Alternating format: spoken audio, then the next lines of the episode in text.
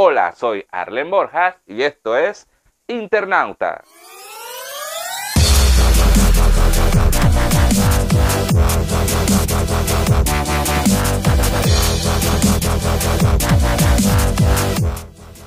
Hoy en Internauta, semana de presentaciones, conocemos el iPhone SE 2022 y la actualización de la gama de entrada de Samsung. Además, Sony firma alianza con Honda para construir autos eléctricos y conoceremos los detalles de la crisis de los chips en Ucrania a continuación en Internauta.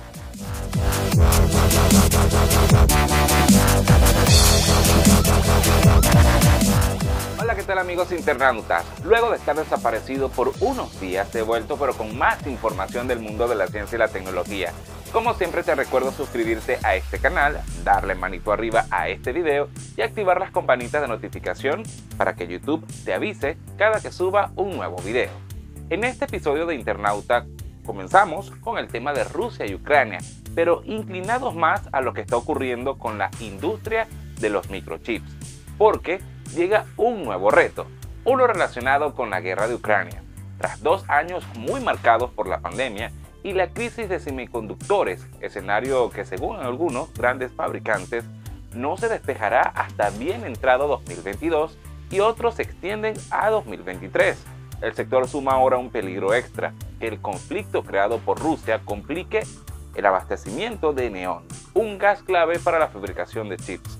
Según los datos que maneja TechSet, cerca de la mitad del suministro mundial parte del país de Volodymyr Zelensky. Por si los fabricantes de chips no tuvieran suficientes problemas para cubrir toda la demanda que hay, que sumada a los problemas de la cadena de fabricación y suministro ha creado una crisis en varios sectores por su escasez. Ahora tienen uno más, la invasión de Ucrania. ¿Por qué? Pues una parte importante del gas neón necesario para la fabricación de semiconductores lo exporta a Ucrania. Y claro, dada la situación, su suministro está interrumpido, al menos por el momento. Lo mismo con el criptón, que también se usa en la producción de chips y del que Ucrania produce el 40% del total mundial. Como consecuencia, los precios de ambos gases, conocidos junto con el xenón como gases raros, pueden dispararse. Para hacernos una idea, cuando Rusia invadió Crimea en 2014, los precios del neón subieron nada menos que un 600% y los stocks y suministros actuales de otros fabricantes de estos gases parece que no van a ser suficientes para cubrir la demanda que hay actualmente. Precisamente para evitar que el problema se repita, organismos públicos y multinacionales han empezado a mover ficha. La Unión Europea quiere cuadriplicar su producción para 2030 e Intel o Bosch quieren reforzar su músculo productor a golpe de chequera con un programa de inversiones millonario. En los últimos meses el sector alertaba ya de otro problema, la escasez de personal cualificado.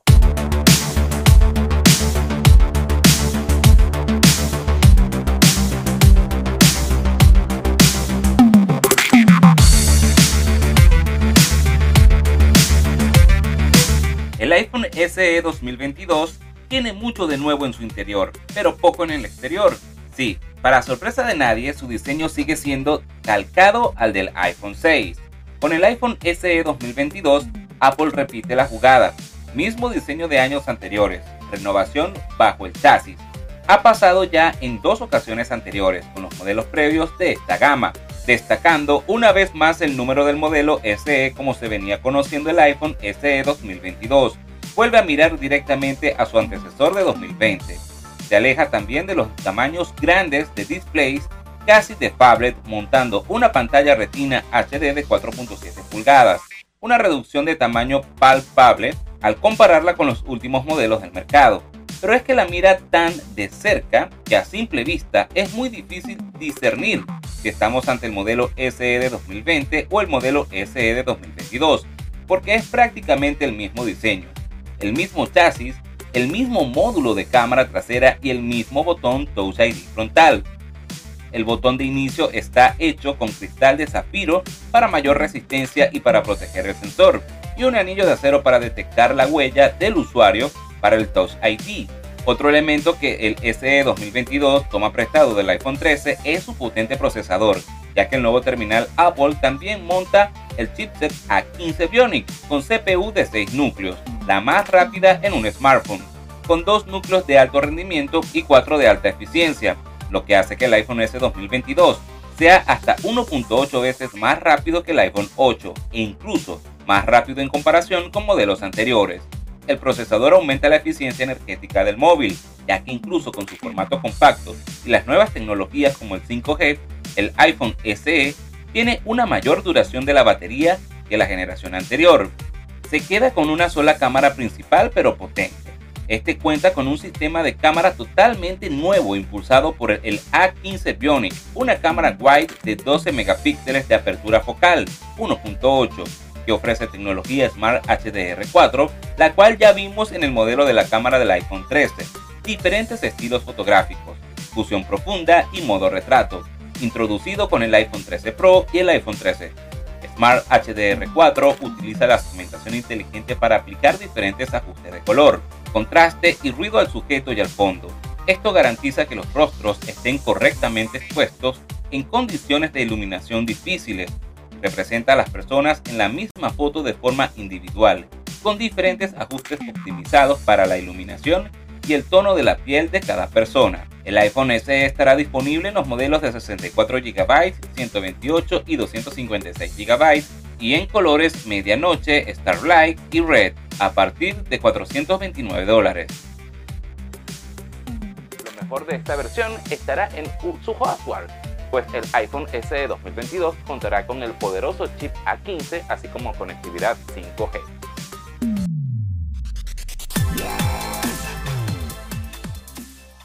Dos de las más grandes compañías del mundo dentro de su sector han anunciado una asociación para fabricar vehículos eléctricos. Se trata de Sony y Honda, que ya trabajan en el desarrollo de nuevas tecnologías automotrices para crear una serie de vehículos que saldrán al mercado en algún momento de 2025. La corporación tecnológica Sony y el fabricante de vehículos Honda Motor anunciaron un acuerdo para construir una empresa conjunta destinada a desarrollar vehículos plenamente eléctricos ante las perspectivas crecimiento de este mercado. Las dos compañías japonesas conformarán la entidad conjunta a finales de año y aspiran a comercializar sus primeros vehículos en 2025, que serán producidos principalmente en las plantas Honda, según informaron en un comunicado. Yoshida afirmó que aunque la movilidad Yoshida afirmó que aunque la movilidad es un área nueva para Sony, esta firma puede aportar su gran experiencia con los sensores de imagen y sistemas de telecomunicaciones, además de su filosofía de dotar de emoción a las interacciones con dispositivos tecnológicos. Su homólogo al frente de Honda, Toshiro Mai, señaló que el proyecto conjunto aspira a situarse a la vanguardia de la innovación, la evolución y la expansión de la movilidad, con una estrategia cimentada en las fortalezas tecnológicas y las similitudes en la cultura empresarial de ambas compañías. La nueva empresa conjunta tendrá la misión de diseñar, desarrollar y comercializar de forma conjunta sus vehículos eléctricos, aunque no contará con las instalaciones propias de producción, por lo que será Honda la que se encargue de fabricar el primer modelo del vehículo eléctrico concebido de forma conjunta con sus plantas ya existentes, según detallaron.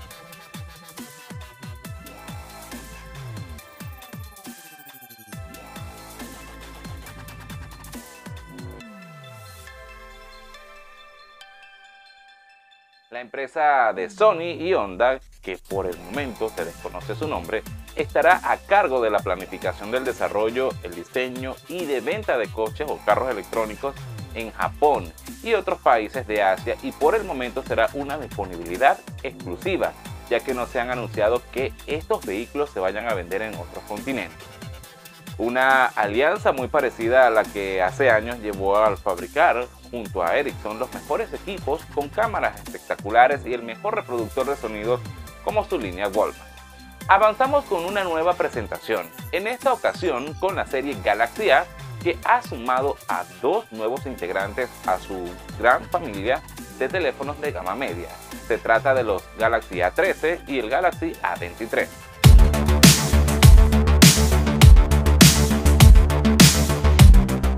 El nuevo teléfono de los coreanos apuesta por un diagonal largo de 6.6 pulgadas para su pantalla y por un equipo fotográfico cuádruple con 50 megapíxeles al mando. Toda una declaración de intenciones para uno de los presumiblemente modelos más económicos de su catálogo.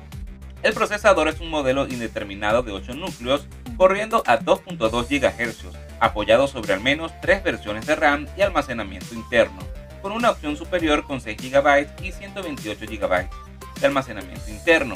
Para la batería, el Galaxy A13 llega con 5000 mAh, carga rápida 15 watts y el teléfono tiene Android 12, corriendo bajo One UI 4.1. El equipo trasero de la cámara está conformado por un sensor de 50 megapíxeles con lente focal 1.8, acompañado por otras tres cámaras de 5 megapíxeles focal 2.2 para fotografías gran angular, 2 megapíxeles focal 2.4 para fotografías macro y otros 2 megapíxeles focal 2.4 para lecturas de profundidad, es decir, para el bokeh o modo retrato que ya se ha estandarizado en el mercado. El Galaxy A23 al que le acompaña el Galaxy A13 para ser casi prácticamente idénticos, donde son diferentes son en el tamaño y en la variante que se pueden elegir para la memoria RAM y la interna. Para el A23 permite elegir entre 4 u 8 GB de RAM, mientras que el segundo entre 3 o 6 GB de RAM. Para la interna entre 64 o 128 GB para el A23 y para el A13 entre 32 o 128 GB de almacenamiento interno. Los modelos Galaxy A de Samsung son parte de los equipos más vendidos en el mundo, por lo que estos dispositivos se perfilan para ser considerados como la mejor opción dentro del mercado de la mediana gama. El Galaxy A13 4G ya está en preventa por un precio inicial de 190 euros en su variante de 4 GB y 64 GB de almacenamiento. Los precios del Galaxy A23 4G aún no han sido compartidos por Samsung, pero se espera que dicha información se revele en los próximos días. Por ahora pueden seguirme en las redes sociales, suscribirte a este canal en YouTube, darle me gusta y activar la campanita de notificaciones para que te enteres cada que suba un nuevo video. Internauta suena en latinosradio.cl, donde consigues un episodio nuevo todas las semanas y también puedes escuchar los podcasts en Spotify. Yo soy Arlen Borjas y nos vemos en otro Internauta.